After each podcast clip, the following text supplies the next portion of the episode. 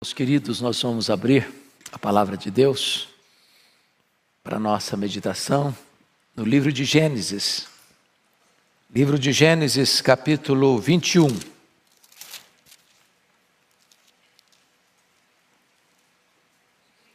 Faremos a leitura até o verso 21, de 1 a 21. Lido o texto, mantenha sua Bíblia aberta, por favor. Visitou o Senhor a Sara, como lhe dissera, e o Senhor cumpriu o que lhe havia prometido. Sara concebeu e deu à luz um filho, a Abraão, na sua velhice, no tempo determinado de que Deus lhe falara. Ao filho que lhe nasceu, que Sara lhe dera luz, pôs Abraão o nome de Isaque. Abraão circuncidou a seu filho Isaque quando este era de oito anos, ou melhor, de oito dias segundo Deus lhe havia ordenado. Tinha Abraão cem anos quando lhe nasceu Isaac, seu filho.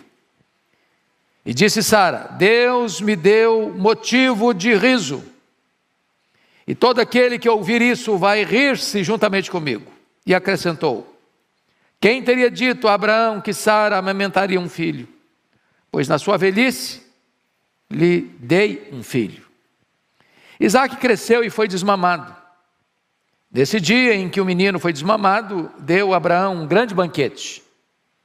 Vendo Sara que o filho de Agar, a egípcia, a qual ela dera à luz a Abraão, caçoava de Isaque, disse a Abraão: Rejeita essa escrava e seu filho, porque o filho dessa escrava não será herdeiro com Isaque, meu filho. Pareceu isso muito penoso aos olhos de Abraão por causa de seu filho.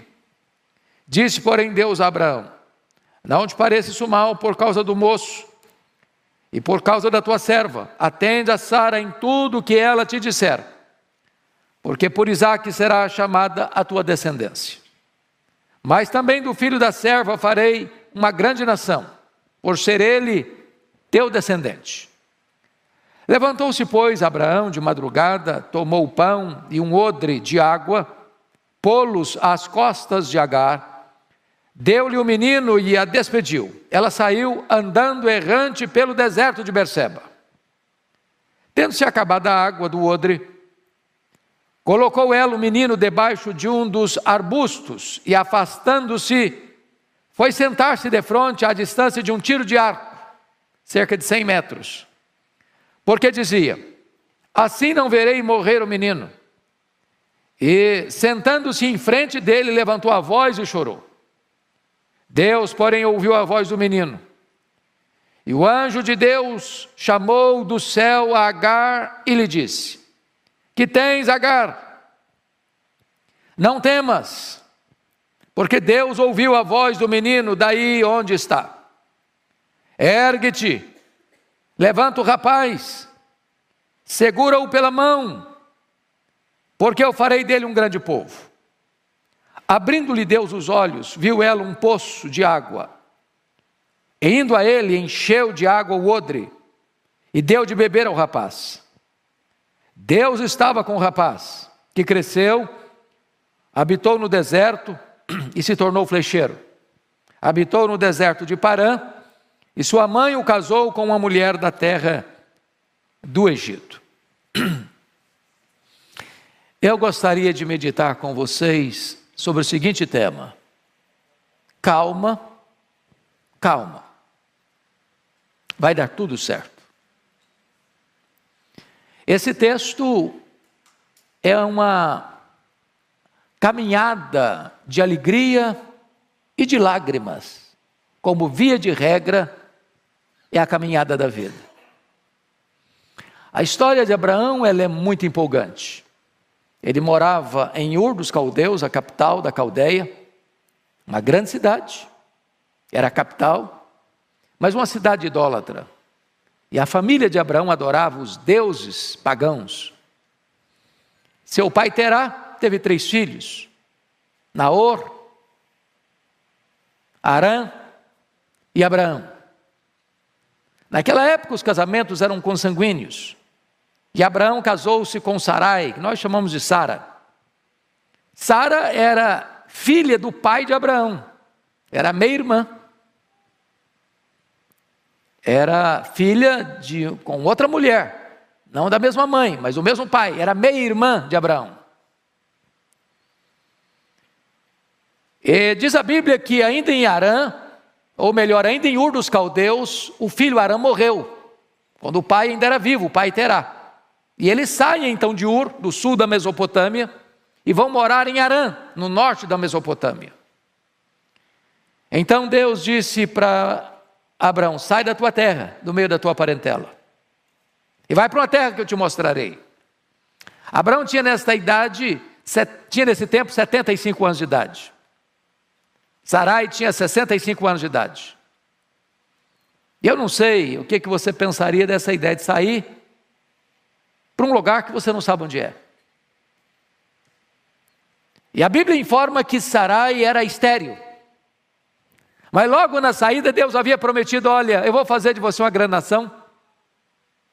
Através de você eu vou abençoar todas as famílias da terra. E mais tarde Deus disse para ele que a descendência dele seria como o pó da terra, e depois disse que seria como as estrelas do mar, como as estrelas do céu. Mas os anos se passaram, e Abraão está com 85 anos, 10 anos depois. Eles já tinham tido peripécias, por exemplo, desceram ao Egito num tempo de fome e, e Abraão mentiu dizendo que Sara era sua mulher. Eu imagino que Sara devia ser uma mulher muito bonita, porque ela devia ter mais de 65 anos quando desceu ao Egito, e a Bíblia diz que ela era extremamente formosa. Era de parar o trânsito. E o Abraão pensou: se eu falar que essa mulher é minha mulher, eles vão me matar para ficar com ela. Vão levar para o harém de Herodes, o harém de Faraó. Mentiu, combinaram. E de fato a Sarai foi parar lá no harém de Faraó. Por causa disso, diz a Bíblia que o faraó acumulou Abraão de bens, muitos bens, ouro, prata, ovelhas, bois, camelos, servos, servas. E aí Deus pesou a mão na casa do faraó, trouxe maldição para a família dele. O faraó foi procurar o Abraão, deu uma bronca nele, e descobriu a verdade, expulsou Abraão da terra deles. Mas Abraão foi levando muitos bens, escravos e escravas. Agora está Abraão com 85 anos, 10 anos depois. Diz a Bíblia que a Sara chamou Abraão no canto e disse: Olha, Abraão, que Deus prometeu está difícil de se cumprir. Já estou velha, você também. Não vai dar certo, eu sou estéreo. A promessa não vai se cumprir mesmo. Então vamos fazer uma coisa. Vamos dar uma mãozinha para Deus. Você vai pegar Agar, a minha escrava egípcia, vai coabitar com ela. E eu vou ser mãe desse menino. A descendência nossa virá por ele. O Abraão deixou de ser líder. O Abraão deixou de liderar sua mulher. Concordou com ela no erro dela. E nasce então Ismael, espécie de barriga de aluguel, bebê de proveta. E agora os anos se passaram. E diz a Bíblia que agora Abraão está com 99 anos de idade, e Deus aparece para ele, diz: Olha, eu vou cumprir minha promessa. O herdeiro não vai ser o Isaac, no Ismael, não, vai ser Isaac, o filho da promessa.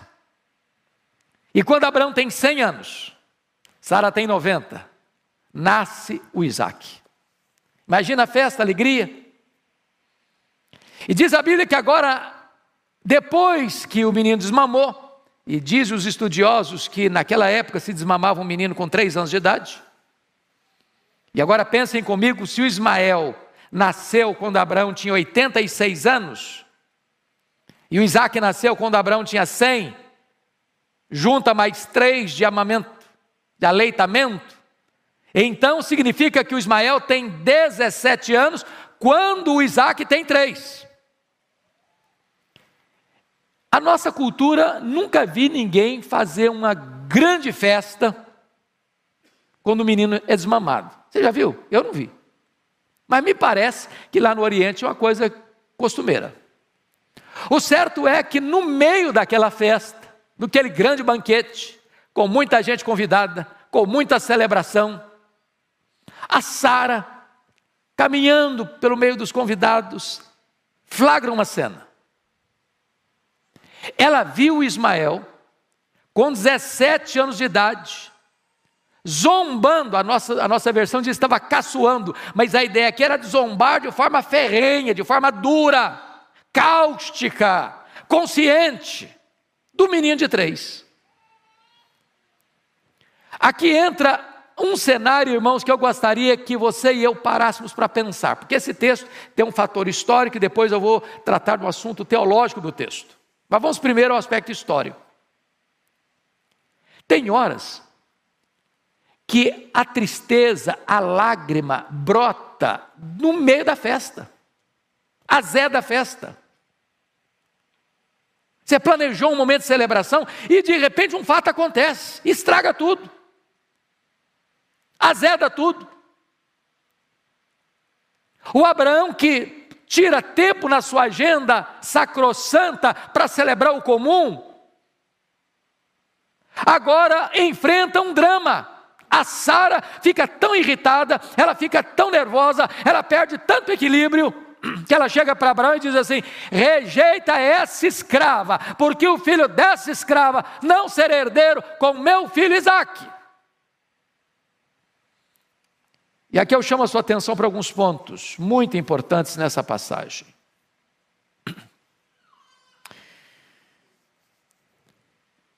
Primeiro ponto que eu chamo a sua atenção Agora, olhando para a perspectiva de Agar, é a crise, a dor de ser rejeitado. Olha comigo o versículo 10.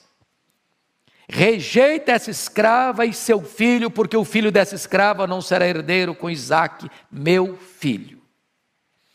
E eu chamo a sua atenção para as três palavras. A primeira palavra é rejeita, porque talvez não tenha um sentimento humano mais doloroso do que o sentimento da rejeição. Porque só é rejeitado quem um dia foi prezado.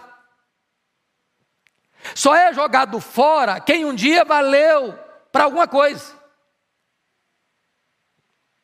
Só é considerado inútil e descartável quem um dia foi útil e importante. E quantas pessoas machucadas na vida, porque foi rejeitado pelo namorado, pela namorada, pelo noivo, pela noiva, pelo marido, pela esposa, pelo amigo, pelo irmão.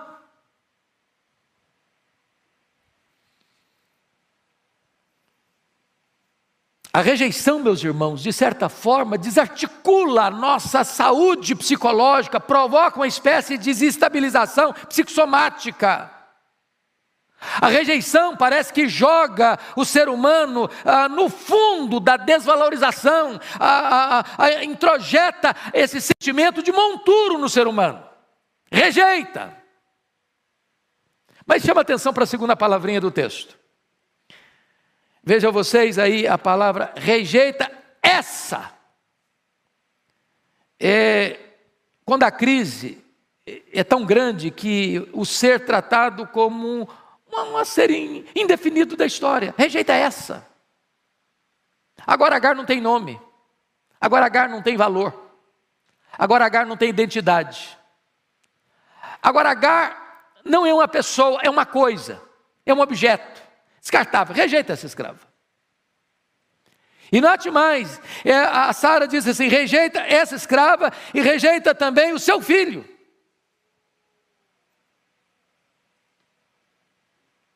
Rejeita o filho dessa escrava. Ninguém tem nome, ninguém tem identidade, ninguém tem valor. E quantas pessoas, uh, irmãos amados, que se sentem assim, sem valor pessoal, sem dignidade pessoal. Essa é a dor que está aqui brotando no meio de uma celebração e de uma festa. Agora, a terceira crise é de se sentir sem direito, sem vez e sem voz, porque ela diz: rejeita essa escrava. A escravidão é uma das manchas mais tristes da história da humanidade. Aliás, só notinha de rodapé, o Laurentino Gomes acaba de lançar o segundo volume da trilogia Escravidão. Eu já comprei, vale a pena você conhecer. uma obra importantíssima para a nossa cultura. Mas agora Agar não tem voz, agora Agar não tem vez, agora Agar não tem oportunidade, agora Agar não tem defesa para fazer, não tem a quem recorrer, rejeita essa escrava. Ela não pode se manifestar, ela não pode opinar, ela não pode falar, ela não pode expressar o que sente, ela tem que se conformar, ela não tem vez, ela não tem voz, ela não tem direitos, ela só tem dever de ficar calada, esmagada, rejeitada. Agora notem comigo, Sara mostra que a razão maior da atitude dela, confiram comigo no verso 10, está claramente posto aqui.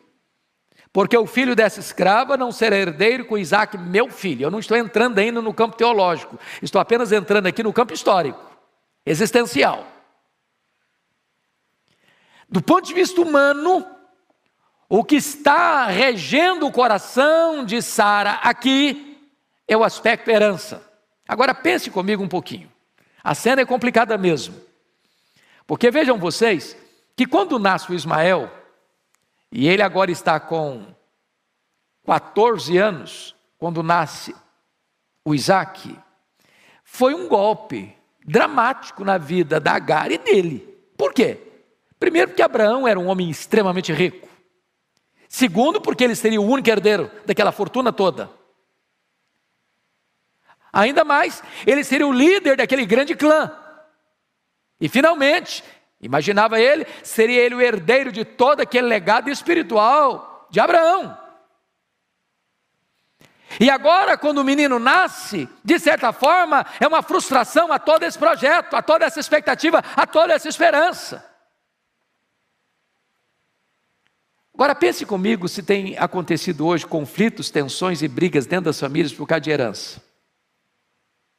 Se esse ainda é um motivo de briga nas famílias. Se é um ponto de tensão nas famílias. Agora, vamos avançar um pouco mais e ver que a crise, ela vai se estabelecendo por se sentir de certa forma sem rumo na caminhada da vida, porque olha comigo agora, por gentileza, o versículo 14 do nosso texto. Então, Olha aí, versículo 14. Levantou-se, pois, Abraão de madrugada, tomou o pão e um odre de água e pô-los às costas de Agar. Deu-lhe o menino e a despediu. Ela saiu andando errante pelo deserto de Berseba. Então veja comigo algumas coisas. Primeiro, ela saiu. Tem que ir embora. Não tem mais espaço. Não tem mais acolhida, não tem mais teto, não tem mais casa, não tem mais lar, não tem mais família. Ela tem que ir embora. Ela não tem herança. O que cabe a ela é um pedaço de pão e um odre de água. Para fazer uma jornada no deserto, o que é isso? Deserto não tem rio, deserto não tem córrego, deserto não tem fonte, deserto não tem água. levar essa mulher para o deserto com um odre de água e um pedaço de pão é matriculá-la na escola da morte. É levar uma, é levar uma sentença. E ela tem que sair. A crise é grande e ela então anda, diz a Bíblia, errante pelo deserto. Primeiramente, note você que andar errante é andar sem rumo, sem norte, para lugar nenhum. Para onde você vai? Estou errante. Se você está errante, cada passada que você dá, você dá para o erro, para lugar nenhum, para não chegar em lugar nenhum, sem destino. Mas andar errante já é gravíssimo, mas andar errante num deserto é pior ainda. Porque era o deserto de Berseba. É um deserto inóspito, de areias escaldantes, de montes cheios de pedregulhos, de rochedos. Era lavrar de fato a sentença de morte. E essa mulher então está andando errante pelo deserto. Mas mais, essa mulher está enfrentando outra crise. A crise de esperar o que só pode fazê-la se desesperar. Porque veja comigo, por favor, os versículos 15 e 16. Tendo-se acabado a água do odre, colocou ela o menino debaixo de um dos arbustos, e afastando-se, veja comigo, e afastando-se, foi sentar-se de frente, à distância de um tiro de arco, que representa 100 metros, porque dizia: Assim não verei morrer o menino. E sentando-se em frente dele, levantou a voz e chorou. Oh, meus irmãos, vamos pensar aqui algumas coisas. Primeiramente, o esgotamento de recursos humanos diante da necessidade imediata da permanência da vida. Porque quando você caminha para um deserto, a mais importante provisão que você precisa ter é o quê? Água. Eu fico imaginando, porque o odre muitas vezes era feito de couro, e às vezes o couro amolecia um pouco, ela espremendo aquele pedaço de couro do odre para sair a última gota, talvez para umedecer os lábios do menino, os pés já inchados, o calor escaldante, o sol implacável, as areias esbraseantes, um lugar que não tem direção, ela está errante, ela está caminhando sem rumo, sem direção, e de repente acaba a última gota d'água, é a sentença de morte. Então diz a Escritura, que ela bota o menino debaixo de um arbusto, se afasta 100 metros, e aquele local é a CTI, onde o filho dela vai dar os últimos suspiros e morrer. É o cenário final, é a crise fatal, é o desespero pleno. Ela perdeu tudo. Ela perdeu o lar, ela perdeu o abrigo, ela perdeu o nome, ela perdeu o direito, ela perdeu a liberdade, ela perdeu o pão, ela perdeu a água, ela perdeu o teto, ela perdeu o sentido da vida, ela agora vai perder o filho. Você pode imaginar uma crise maior que essa? Mas veja comigo o verso 17. Agar experimenta a crise de esperar o que faz desesperar, porque ela não consegue enxergar naquela situação a presença de Deus. Veja o 17 comigo. Deus, porém, ouviu a voz do menino, e o anjo de Deus chamou do céu Agar e lhe disse: Que tens, Agar? Não temas, porque Deus ouviu a voz do menino daí onde está. Então, chama a sua atenção para esse ponto, meu amado irmão. Ela chora, mas ela não ora. Chorar sem orar é o último degrau do desespero. Tem hora que nós estamos encurralados de tal maneira por uma crise que a única coisa que conseguimos fazer é chorar. Não esperamos mais nada. Não temos expectativas de mais nada. Não acreditamos que a situação vai ser revertida mais. Jogamos a toalha, desistimos, só choramos. Só entregamos os pontos. Eu fico olhando, por exemplo, o cenário de Pedro, naquela prisão de segurança máxima de Faraó. Ele estava lá, aguardando apenas terminar a festa para ser assassinado pelo cruel Herodes Agripa I. Mas diz a Bíblia que havia oração incessante a Deus em favor dele. Tem gente que desiste. Se você pega, por exemplo, a história do Eli, quando Deus falou para o Samuel, e Eli falou: O que, que Deus falou para você, Samuel? Olha, a sua casa vai ser dizimada, vai ser destruída. Ele cruzou os braços, é isso mesmo. Aceitou passivamente a decretação da derrota. Eu esperava de Eli uma outra atitude. Meu Deus, me dá uma chance final. Me ajude, Senhor. Eu não quero perder os meus filhos. Eu não quero ver meus filhos morrendo. Meu Deus, me dá uma nova oportunidade. Ele se rendeu, ele se capitulou. A mesma situação do rei Ezequias. Quando o profeta Isaías disse para ele: Olha, rei Ezequias, o seu coração se exaltou diante de Deus, então escuta isso aí: a Babilônia virá, e a Babilônia vai saquear tudo, e a Babilônia vai fazer os seus filhos cativos, e a Babilônia vai castrar os seus filhos, eles vão ser eunucos. E o Ezequias diz: Boa esta palavra que tu disseste. Boa como? Boa como? Tem gente que se conforma, tem gente que aceita sem orar, sem insistir, sem clamar aos céus. A Agar estava nessa situação, apenas chorando, esperando a morte do seu filho. Mas vejam vocês, amados, que a crise como um projeto libertador de Deus na vida desse menino. Porque a primeira coisa que me impressiona é que Agar é expulsa da casa de Abraão sem ter seu nome citado. Rejeita esse escravo. O que é o nome de um ser humano? É a sua identidade. Agora, o que é que Deus faz? E notem vocês que não é um anjo. Preste atenção aí no verso 17: é o anjo. E quando você encontrar no Antigo Testamento essa expressão, o anjo, é uma expressão da segunda pessoa da Trindade, é uma teofania. Então, se para Agar ela não tem nome na terra, para Deus ela tem nome. Se ela não tem valor para uma família, para Deus ela tem valor. Se esse menino que está na CTI, nos últimos momentos de vida, já sucumbindo pela sede avassaladora, para Deus esse menino tem valor. O que representa isso para nós, irmãos? Talvez você que está me assistindo aqui, ou talvez você que está me assistindo aí pela internet, está vivendo um momento tão difícil, tão doloroso, tão amargo, que você diz: Meu Deus, agora não tem mais jeito, agora eu estou no funil da história, agora eu estou no fundo do poço, agora eu estou no fim da linha, para mim não tem mais esperança, para minha família não tem mais jeito, para o meu casamento não tem mais jeito. Eu quero dizer para você que Deus conhece o seu nome, que Deus sabe onde você está, que Deus é poderoso para virar o jogo, que Deus é poderoso para virar a mesa, que Deus é poderoso para restaurar a sua sorte. Agora notem mais, amados. Vejam vocês comigo, por gentileza. Que algumas coisas começam a acontecer.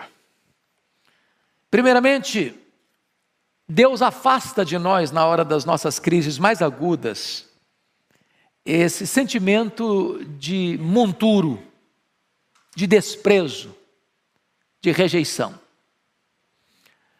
Eu tenho certeza que no ministério de aconselhamento desta igreja, quantas pessoas já devem ter chegado ali com esses dramas? Pessoas que tiveram a rejeição no ventre, pessoas que foram rejeitadas ao nascer, pessoas que se sentem rejeitadas ainda hoje, depois de adultas. Pessoas que carregam feridas emocionais que nunca foram convenientemente tratadas, terapeutizadas. E hoje eu quero dizer a você, meu amado, que Deus está dizendo para você aqui, que você não é esse, você não é essa, você é alguém, você tem nome, você tem identidade, você tem valor, Deus se importa com você. Mas notem mais, notem mais. Este Deus faz uma pergunta para ela: Que tens, Agar? Que tens, Agar? E eu gosto dessa expressão, porque o Senhor não está precisando ser informado. Quem está perguntando sabe que tem, que está acontecendo com ela. O Senhor está querendo que ela tenha liberdade de falar. Porque a pior escravidão, irmãos, é a escravidão de não poder se expressar de não ter liberdade de expressão, de você não falar o que sente, de você não poder abrir o coração, de você não poder destrancar os cadeados da alma, de você dizer está doendo, ou você dizer está doendo e ninguém se importa. O Senhor Deus está fazendo uma espécie de terapia divina com ela. Dizer, abra a boca, minha filha. Destranque a alma. Despeja o que está aí dentro. Pode falar. Eu estou aqui, eu vou ouvir você, eu me importo com você, eu sei quem é você, eu sei onde você está, eu sei que você está vivendo. Abre o coração, joga para fora, mostra o que você está sentindo. Que tens, minha filha?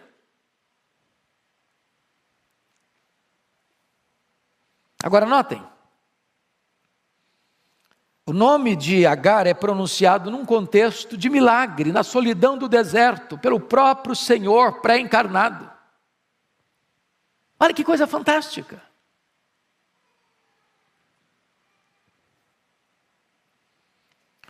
Agora veja você comigo, por favor, versos, o verso a 17, 18, quando Deus diz para ela assim: Não tenhas medo, não temas, porque Deus ouviu a voz do menino daí onde está.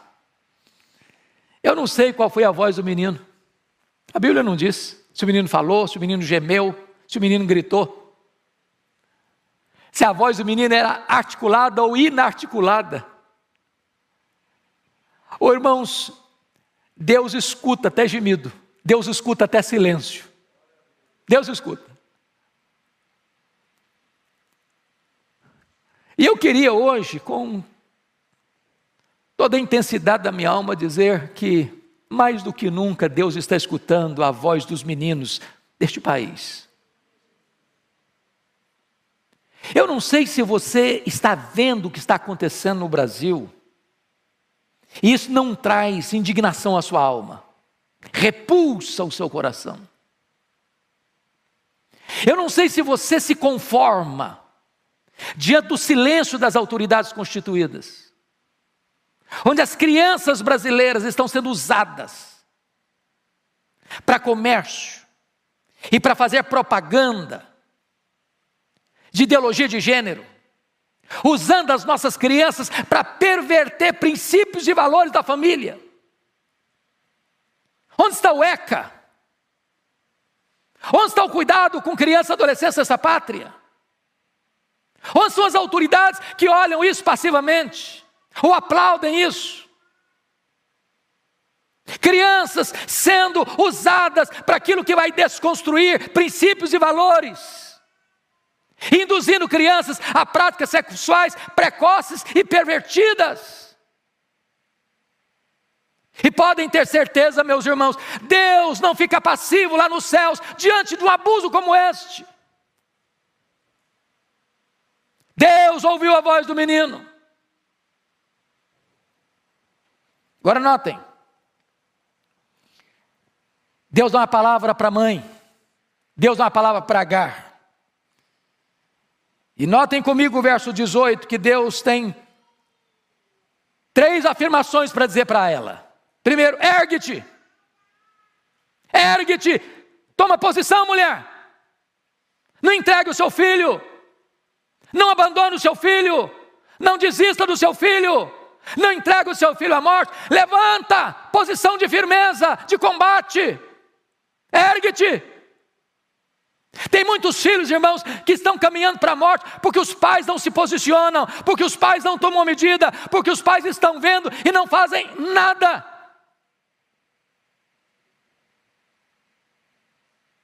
Mas em segundo lugar,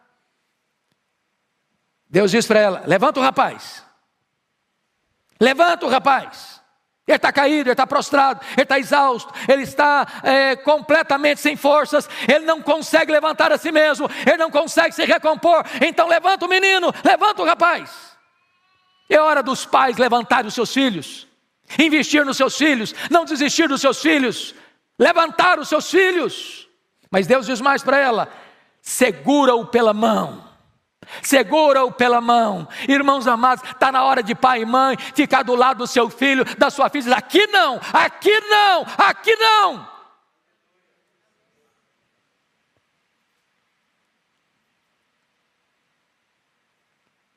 A igreja não pode se omitir, a igreja não pode se acovardar, a igreja não pode se silenciar. É hora de segurar os filhos pela mão, diz: aqui é meu filho, eu vou cuidar dele. Aqui o Estado não vai interferir, aqui a ideologia não vai interferir, aqui a palavra de Deus vai prevalecer.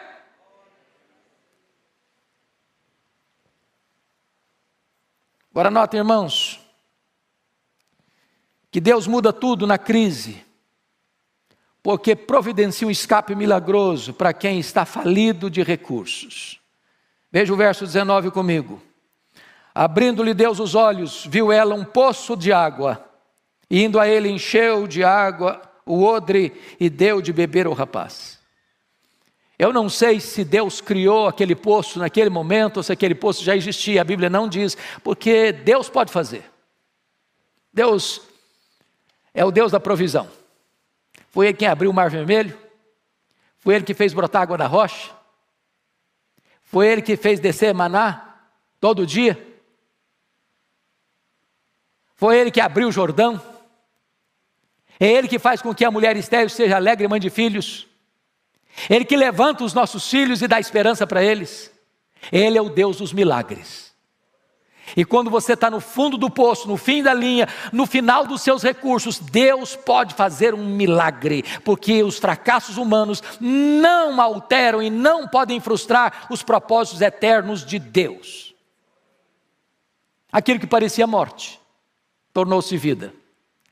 Aquilo que parecia o fracasso total vai se transformar numa grande força, porque diz a Bíblia que o menino Deus estava com o rapaz, e o menino cresceu, habitou no deserto, se tornou flecheiro, habitou no deserto de Parã, a sua mãe o casou com a mulher egípcia, ele vai se tornar pai de doze tribos.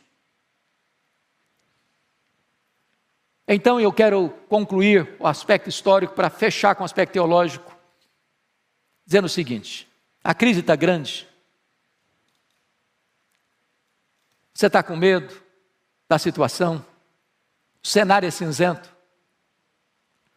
Você vê sinais de desespero, até de desesperança e até de morte, rondando a sua vida. Entenda uma coisa: Deus está no controle. Calma. Calma. Deus já escreveu o seu último capítulo. Você não sabe, mas Ele já escreveu. Ele sabe que está lá no fim. Ele está no controle. As promessas deles não caem por terra. Ele pode reverter o quadro mais sombrio da sua vida. Mas sabe o que é curioso? E eu quero concluir aqui, porque é o aspecto teológico desse texto. É o versículo 12 e 13. Do ponto de vista humano, irmãos, a atitude de Agar, a atitude de Sara com Agar, é uma atitude reprovável. Desumana até. Porém, os erros humanos não frustram os projetos de Deus. Olha o que Deus disse para o próprio Abraão nos versos 12 e 13. Porque o verso 11 diz que pareceu isso muito penoso aos olhos de Abraão por causa de seu filho. Eu imagino. Você já pensou o que é abrir mão num menino de 17 anos? É filho. Filho é filho. Você ama, é sangue. Você não descarta. Mas aí Deus chega para Abraão no verso 12 e diz assim: Não te pareça isso mal por causa do moço e por causa da tua serva Atende a Sara em tudo o que ela te disser, porque por Isaac será chamada a tua descendência. Aí agora vamos entrar no aspecto teológico. O que Sara estava fazendo, na verdade, é uma espécie de profecia. Na verdade, o Ismael não deveria ficar mesmo com Isaac. Eram dois povos. Eram nações distintas. Eram crenças distintas. Eram valores distintos. Essas duas mulheres representavam alegoricamente as duas alianças. Esses dois filhos representavam os escravos e os livres. E Paulo vai usar essa passagem, e eu chamo a sua atenção para isso. Por favor, olhe comigo Gálatas capítulo 4, e a gente encerra aqui. Gálatas capítulo 4, onde Paulo vai dar a interpretação teológica desta passagem. E vale a pena ler com atenção o significado, Gálatas 4, a partir do verso 21 até o 31. Eu vou pedir que você se levante, com a Bíblia na mão, e você vai ler comigo pausadamente, audivelmente, esse texto.